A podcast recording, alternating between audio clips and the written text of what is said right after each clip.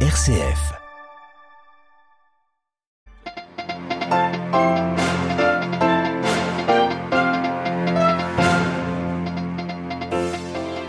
Pour la première fois, l'Allemagne enverra des armes lourdes à l'Ukraine pour qu'elle se défende face à la Russie. Une annonce faite aujourd'hui depuis la base militaire américaine de Ramstein dans l'ouest de l'Allemagne où une quarantaine de pays occidentaux étaient rassemblés. Nous retrouverons notre correspondante à Berlin au début de ce journal.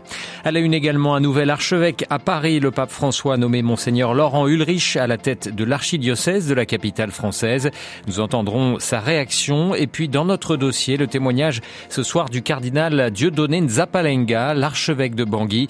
Il reviendra sur le difficile processus de réconciliation dans le pays. Radio Vatican, le journal Olivier Bonnel. Bonsoir. Une quarantaine de pays occidentaux étaient réunis euh, ce mardi dans l'ouest de l'Allemagne sur la base militaire américaine de Ramstein. Il s'agissait pour eux de réaffirmer leur soutien à l'Ukraine dans sa guerre contre la Russie. Une conférence organisée sous l'égide des États-Unis au cours de laquelle l'Allemagne a confirmé son envoi d'armes lourdes à Kiev. Les précisions à Berlin de Delphine Herbolier. La conférence de Rammstein n'est qu'un début. C'est ce qu'a confirmé le secrétaire d'État américain à la Défense Lloyd Austin. À l'avenir, les alliés de l'Ukraine se rencontreront une fois par mois pour débattre du soutien à apporter à ce pays au niveau militaire, à court, moyen et long terme. Pour le ministre américain, l'aide à apporter à l'Ukraine se joue actuellement. Les prochains jours seront décisifs, estime Lloyd Austin. C'est dans ce contexte que le gouvernement allemand a annoncé ce matin un nouveau tournant dans sa politique. Pour la première fois depuis des décennies, l'Allemagne confie envoyer des armes lourdes à Kiev, à savoir des chars anti-aériens de type Guépard. Le chancelier Olaf Scholz était critiqué depuis des jours au sein de son gouvernement pour ses hésitations sur le sujet. La conférence de Rammstein et la pression de l'OTAN ont apparemment débloqué la situation. À Ramstein, toutefois, on le rappelle, si l'OTAN soutient l'Ukraine, elle ne souhaite pas s'impliquer davantage dans le conflit et elle refuse surtout toute extension géographique des combats. Les explosions de ce mardi en Moldavie restent donc très préoccupantes. Berlin, Delphine Arbolier pour Radio Vatican. Et le secrétaire général de l'ONU, Antonio Guterres, est lui à Moscou. Premier déplacement en Russie pour euh, le secrétaire, le patron de l'ONU depuis euh, le début de la guerre. Il a demandé que l'Ukraine et la Russie travaillent avec les Nations Unies à l'ouverture de couloirs humanitaires afin d'évacuer les civils des zones de guerre. Antonio Guterres qui s'est entretenu avec Sergei Lavrov, le chef de la diplomatie russe, et qui doit rencontrer tout à l'heure au Kremlin Vladimir Poutine.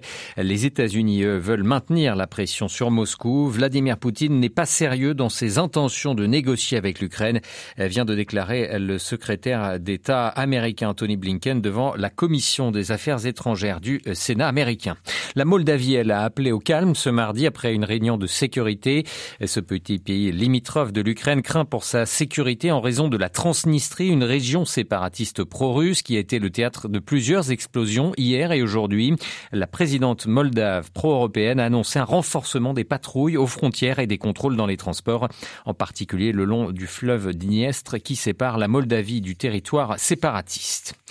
Le président turc Recep Tayyip Erdogan en visite officielle jeudi en Arabie Saoudite. L'information a été dévoilée ce mardi. Il s'agira de la première visite au royaume du chef de l'État turc depuis l'assassinat en 2018 du journaliste saoudien Jamal Khashoggi, dont la justice turque a renoncé à juger les meurtriers au début du mois d'avril. Le président turc rencontrera le prince héritier Mohamed Ben Salman, véritable homme fort du royaume. La Turquie où la condamnation à prison à perpétuité de l'opposant Osman continue, Kavala continue de susciter des réactions. La France a vivement regretté ce mardi sa condamnation, demandant sa libération immédiate. Même position euh, du Conseil de l'Europe.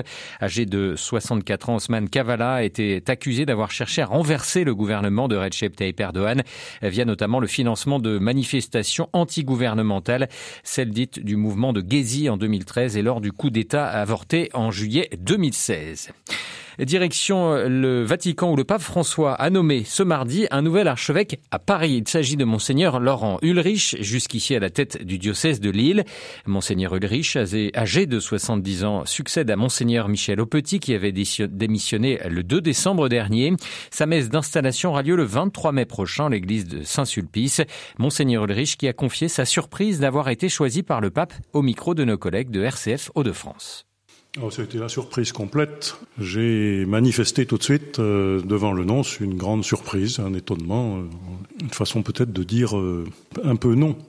J'ai intérieurement bataillé spirituellement parce que je me disais c'est pas fait pour moi, c'est je suis pas l'homme de la situation, j'ai déjà quelques années à l'actif et donc vous imaginez que c'est le quatrième diocèse que je sers. C'est une gymnastique. Euh, mon ministère d'évêque à Paris va être un ministère qui veut manifester l'amitié du Christ. Alors je ne sais pas si je parviendrai à le montrer euh, avec euh, mes qualités et mes défauts. Je ne sais pas si je saurais euh, vraiment euh, illustrer cela, mais c'est ma volonté profonde de considérer les Parisiens comme mes amis. J'ai jamais visé de poste, j'ai jamais eu d'autre ambition que de faire ce que l'Église m'a demandé. Voilà, monseigneur Laurent Ulrich, nommé aujourd'hui archevêque de Paris. Le pape François qui a annulé ses rendez-vous ce mardi en raison de nouvelles douleurs au genou. Le Saint-Père qui n'a notamment pas pu participer à une réunion du Conseil des cardinaux. Demain, il présidera l'audience générale Place Saint-Pierre, une audience à suivre en direct sur notre site internet vaticannews.va.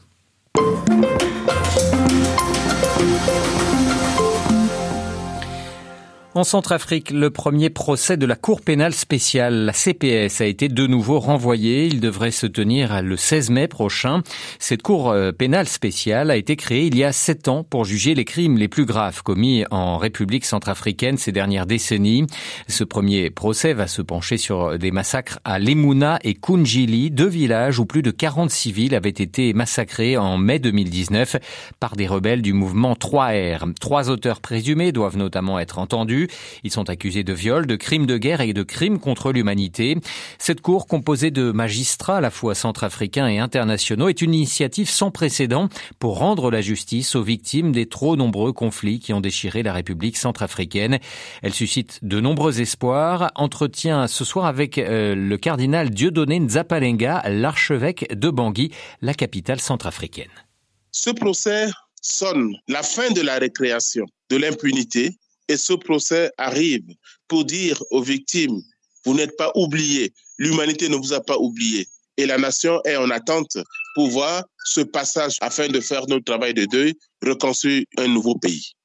Un de nos grands problèmes en République centrafricaine, c'est l'impunité. Or, nul n'est au-dessus de la loi et nous avons besoin aussi que le faible victime puisse reconnaître que celui qui a offensé le bourreau, la justice peut l'arrêter et peut lui demander des comptes.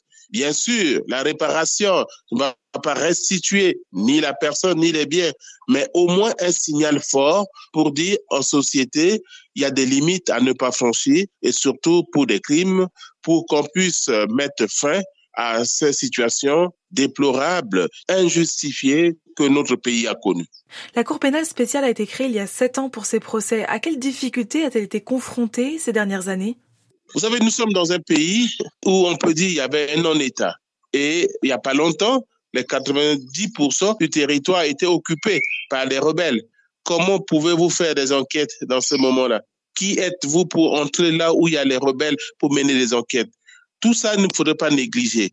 En même temps aussi, les circulations dans notre ville, c'est souvent compliqué avec des barrières, des checkpoints ou des occupations avec les rebelles.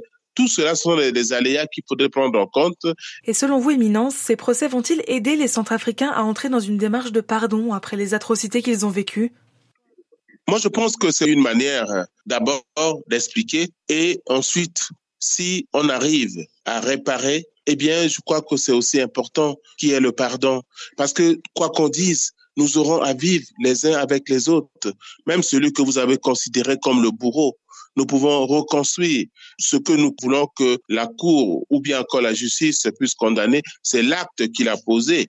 Il est capable de rédemption, c'est-à-dire de conversion, pour rebondir et apporter une autre humanité et c'est ce que nous pensons que euh, qui peut être fait aussi pendant euh, ce, moment-là. Donc, le pardon, oui, les gens en ont besoin, mais à cette étape-là où les gens doivent s'exprimer.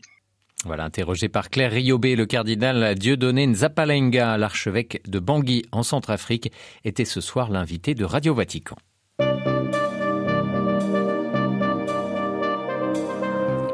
C'est la fin de ce journal. Merci de nous être fidèles. Prochain rendez-vous de l'actualité du Vatican, de l'Église et du monde en langue française. Ce sera demain matin à 8h30. Je vous souhaite une excellente soirée.